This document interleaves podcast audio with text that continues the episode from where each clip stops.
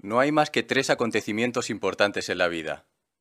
Nacer, vivir y morir. No sentimos lo primero, sufrimos al morir y nos olvidamos de vivir. Con estas palabras de un escritor francés se resume muy bien el carácter de la vida humana. Una vida corta y que en muchas ocasiones cuesta mucho poder disfrutar de ella debido a las situaciones difíciles que tenemos que enfrentar. De hecho, esta es una misma realidad que ya mucho tiempo atrás quedó registrada en la Biblia. Os invito por favor a leer juntos el Salmo 90, 10. Abrimos por favor el Salmo 90, 10. Y si notamos el encabezado de este salmo, los salmos 90 a 106 forman parte del cuarto del libro cuarto y curiosamente el salmo 90 comienza siendo una oración de Moisés, el hombre del Dios verdadero.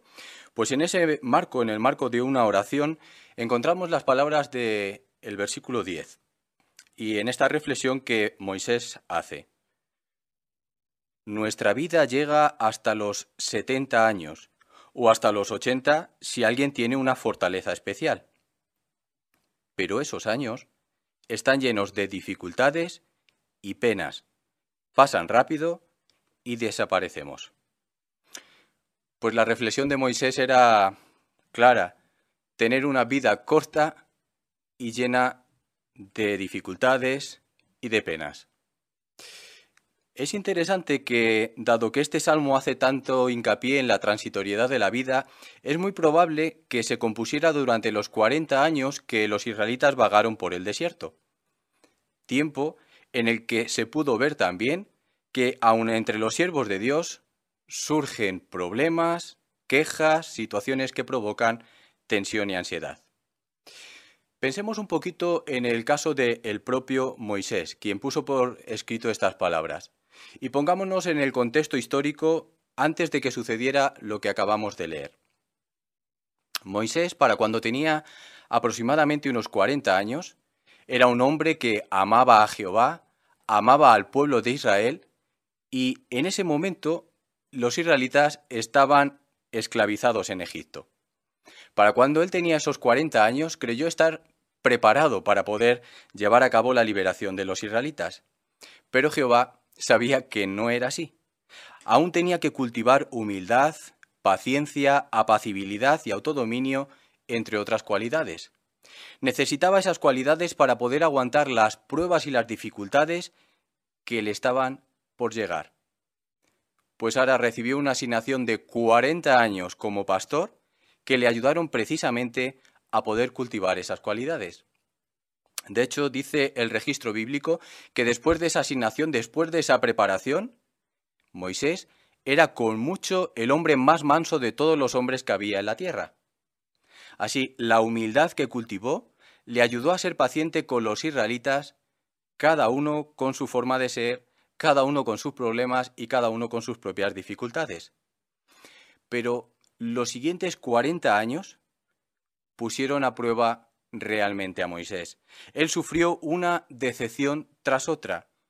En menos de dos años de haber sido liberados de Egipto, aquel terco pueblo le dio una enorme decepción. De hecho, debido a esa enorme decepción y por la falta de fe, Jehová condenó a los israelitas a que vagaran 40 años por el desierto, tiempo suficiente para que toda aquella generación de personas rebeldes muriera en el desierto.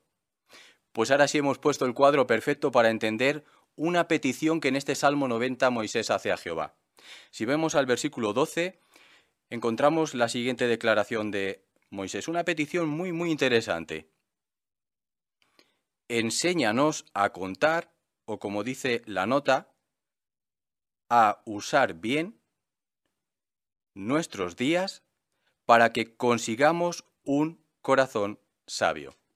Así Moisés en esta reflexión hace percibir que dado que la vida es tan corta, que hay que aprovecharla de la mejor manera, hay que usarla bien, ese tiempo que tenemos hay que usarlo bien. De manera que, como decía la parte final del versículo, para que consigamos o adquiramos, que es el título de este discurso, un corazón sabio.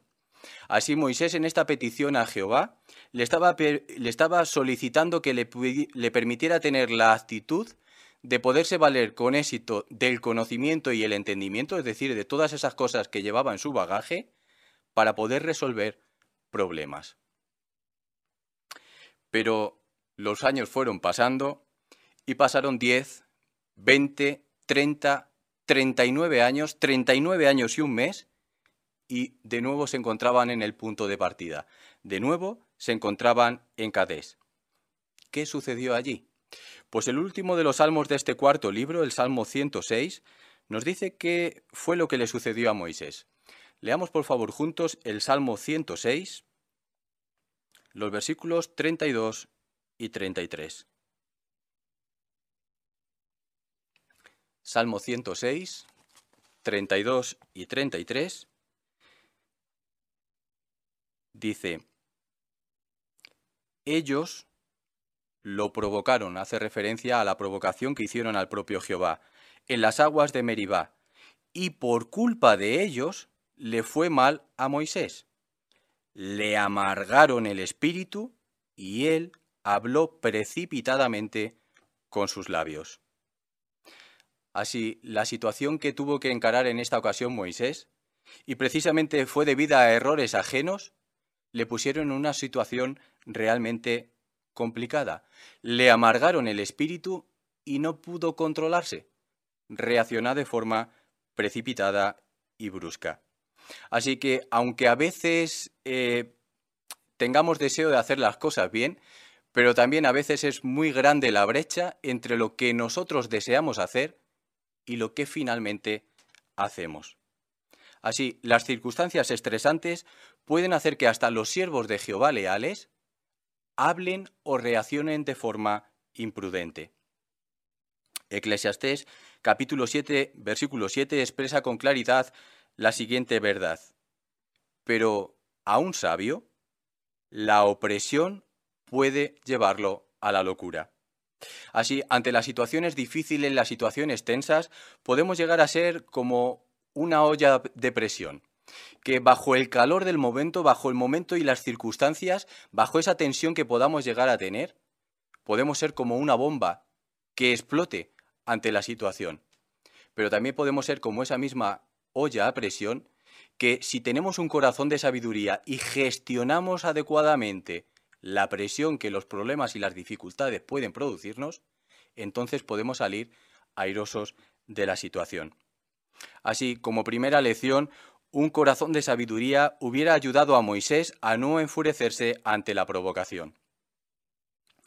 Por desgracia, Moisés no fue un caso aislado y la historia ha sido un suma y sigue en que ha demostrado que esto es así. Desde hace mucho tiempo los siervos de Dios han lidiado con dificultades entre ellos y en lo referente a soportar problemas y situaciones que provocan tensión. Por poner algunos ejemplos, los israelitas tiempo después tuvieron que aguantar la gobernación de reyes, sacerdotes y jueces que eran malvados. Y en el siglo I los cristianos también ellos tuvieron que enfrentar sus propios problemas y dificultades. Así, estos ejemplos muestran que no debemos esperar perfección de los que con nosotros sirven a Jehová, sino más bien hemos de adquirir un corazón sabio que nos ayude a encararnos a tales problemas y presiones. Pero, ¿cómo podemos nosotros aprender a adquirir ese corazón sabio? Pues vamos a dedicar en los siguientes minutos de este discurso la opción a ver cómo en el siglo I se pudieron atender con un corazón de sabiduría problemas en la congregación cristiana. Y la persona que vamos a poner al frente como ejemplo de cómo se manejaron las cosas fue el apóstol Pablo. El apóstol Pablo tuvo que lidiar con muchas situaciones difíciles, problemas emergentes en el seno de la congregación. Manejó el tema de la circuncisión, un asunto que venía rodado a lo largo de los años, pero también tuvo que manejar con mucha sabiduría el tema de la resurrección. Pues vamos a dedicar unos minutos a hablar precisamente de este problema. Y para entenderlo vamos a poner marco histórico. La resurrección fue una cuestión muy debatida entre los cristianos del siglo I. Viajemos por favor en el tiempo hasta el siglo I y tratemos de situarnos mentalmente en la congregación de Corinto. corre aproximadamente el año 55 de nuestra era, es decir, han pasado más de 20 años desde la muerte y resurrección de Cristo, pero vamos a notar cuál era el sentir, cuál era el pensamiento de algunos miembros de la congregación. El cuadro de la situación era el siguiente.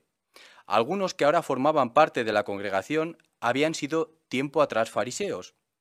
Sin ir más lejos, el propio apóstol Pablo. Ellos venían con una arraigada forma de pensar sobre la vida y la muerte.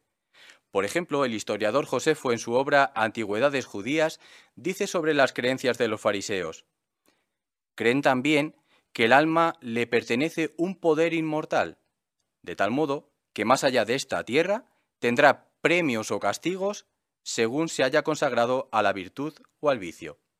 Y remarca esta misma idea en su obra Las guerras de los judíos, donde dice, piensan que el alma es imperecedera, que las almas de los buenos pasan de un cuerpo a otro y las de los malos sufren castigo eterno.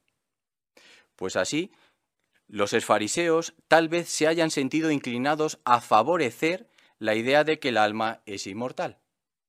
Pero ¿cómo manejó el apóstol Pablo esta situación? Pues vamos a la primera carta a los Corintios capítulo 15 y vamos a ver el versículo, en primer lugar, el versículo 12. Primera a los Corintios capítulo 15 y el versículo 12 y vamos a notar la, la reflexión que el apóstol Pablo tiene al respecto, pensando en esos antecedentes de algunos miembros de la congregación. Dice el versículo 12, Ahora bien, si se está predicando que Cristo fue levantado de entre los muertos, ¿cómo es que algunos de ustedes dicen que no hay resurrección de los muertos? Pues ese era el problema que tenía la congregación. Pero ahora Pablo, en un magistral desarrollo de su argumento, refutó aquellas alegaciones de aquellos que pensaban que no había resurrección. Y él ahora empezó a basar sus argumentos tanto en las escrituras como en los propios hechos, es decir, como en los propios argumentos que las pruebas tangibles le ofrecían. Veamos por favor en el contexto a qué nos estamos refiriendo. Leamos los versículos del 2 al 8. Seguimos en este mismo capítulo 15 y leemos los versículos del 2 al 8. También son salvados mediante las buenas noticias que les anuncié si se aferran a ellas. Si no, se habrán hecho creyentes para nada.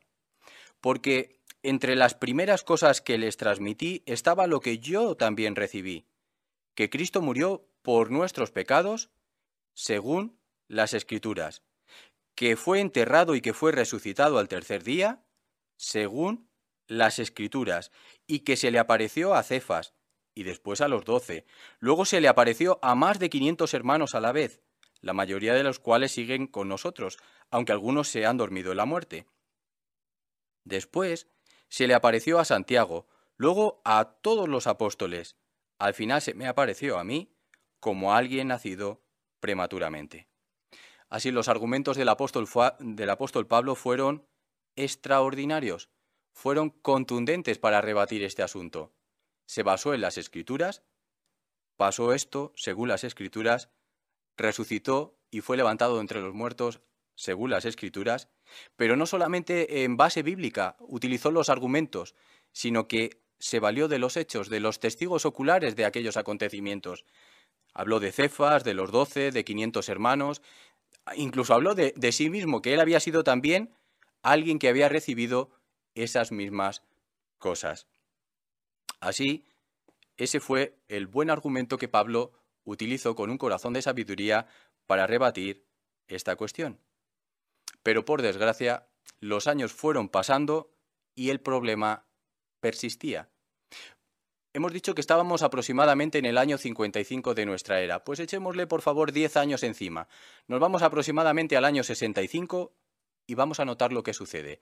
En una conversación en carta con su compañero y amigo Timoteo, en la segunda que le dirige, le dice lo siguiente. Segunda Timoteo capítulo 2 y los versículos 16 a 18. Segunda carta a Timoteo, capítulo 2 y versículos 16 a 18. Le dice, pero rechaza la palabrería inútil que desprecia lo que es santo, porque llevará a más y más irreverencia, y sus palabras se esparcirán como gangrena. Este es el caso de Himeneo y Fileto. Estos hombres se han desviado de la verdad, diciendo que la resurrección ya ha sucedido y están arruinando la fe de algunos. Así era un problema, era un verdadero problema. Era un problema de que el peligro era un peligro altamente corrosivo y que de no tomar medidas prácticas se podría convertir en letal. Porque ellos tenían sus propios conceptos, sus propias ideas, pero las esparcían con efecto dañino sobre los hermanos de la congregación. Decía la parte final del versículo 18 que estaban arruinando la fe de algunos. Pues el apóstol Pablo entendemos el por qué. Cuando escribió su carta a los Corintios, les avisó con mucha firmeza sobre este potencial peligro y el efecto que podría tener en ellos.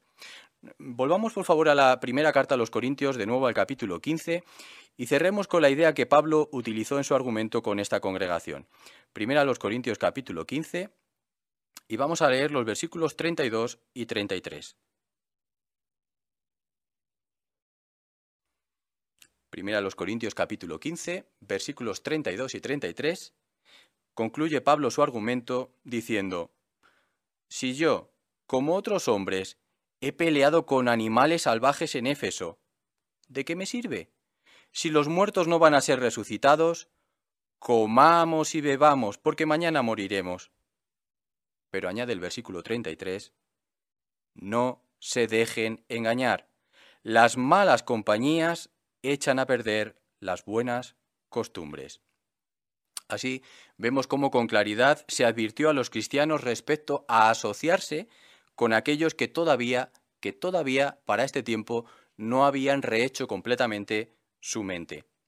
Así notamos cómo el apóstol Pablo, al tratar con estos y con otros problemas, mostró valor, valor para hacerles frente, para reaccionar ante ellos, pero también mostró un corazón de sabiduría. Pues ahora la pregunta, después de analizar tan solo algunos pequeños detalles de este ejemplo, ¿qué nos ayudará a nosotros a adquirir un corazón de sabiduría? Pues vamos a tratar de aprender algunas lecciones valiosas de, de este relato que hemos analizado. Vamos a hablar de cuatro valiosas lecciones y cada una de ellas las vamos a poner a la base de un principio bíblico para que así nos permita meditar y ver el efecto que en nosotros un corazón de sabiduría puede tener. Pues hablemos de la primera de las lecciones que podemos aprender. Primera es, hay que reconocer que hoy, como en el siglo I, algunos pudieran hacer afirmaciones categóricas o expresar puntos de vista personales sobre diversos asuntos.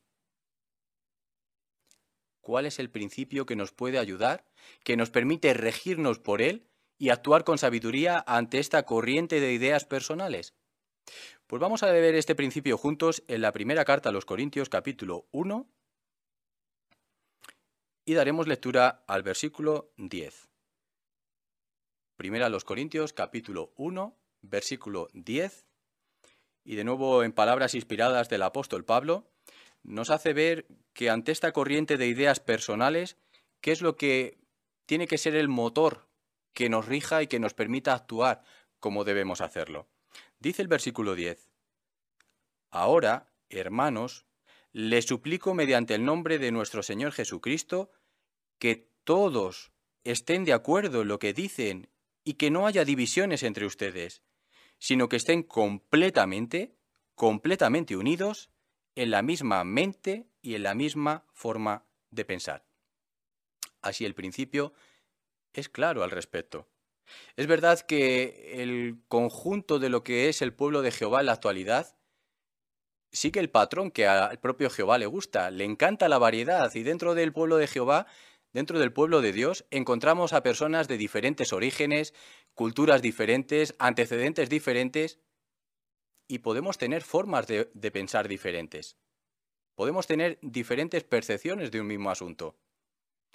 Pero, como dice el apóstol Pablo, y como dice el propio espíritu de estas palabras, en lo que tiene que ver con nuestra forma de adorar a Dios, en lo que tiene que ver con esto, tenemos que estar de acuerdo. No debe de haber divisiones entre nosotros, o como dice la parte final del versículo, hemos de estar completamente unidos en la misma mente y en la misma forma de pensar, porque los principios que a todos nos rigen son los mismos. La guía que recibimos es la misma, la de la palabra de Dios. Por eso es importante que actuemos de esta manera. Así que, aunque podamos tener diferentes formas de pensar, lo que hemos de evitar, utilizando una expresión bíblica, es que cuando digamos algo, no vayamos más allá de lo que está escrito, no impongamos nuestro propio criterio personal o nuestra propia idea con relación a algo. Es una valiosa lección que nos permite tener un corazón de sabiduría. Un segundo punto o segunda lección que deseamos tocar es reconocer que la congregación no es infalible. La congregación no es infalible. Pero tenemos un verdadero privilegio, aunque esto es así, y es que formamos parte de la mejor organización imperfecta del mundo. La mejor organización imperfecta del mundo, porque está formada por hombres imperfectos, pero dirigida por el propio Jehová, que actúa con gran perfección en todo aquello que hace para su organización. ¿Cuál es el principio que nos ayuda entonces a entender cómo proceder? Pues el principio lo podemos encontrar en el Proverbio capítulo 4 y en el versículo 18. Proverbio capítulo 4, versículo 18.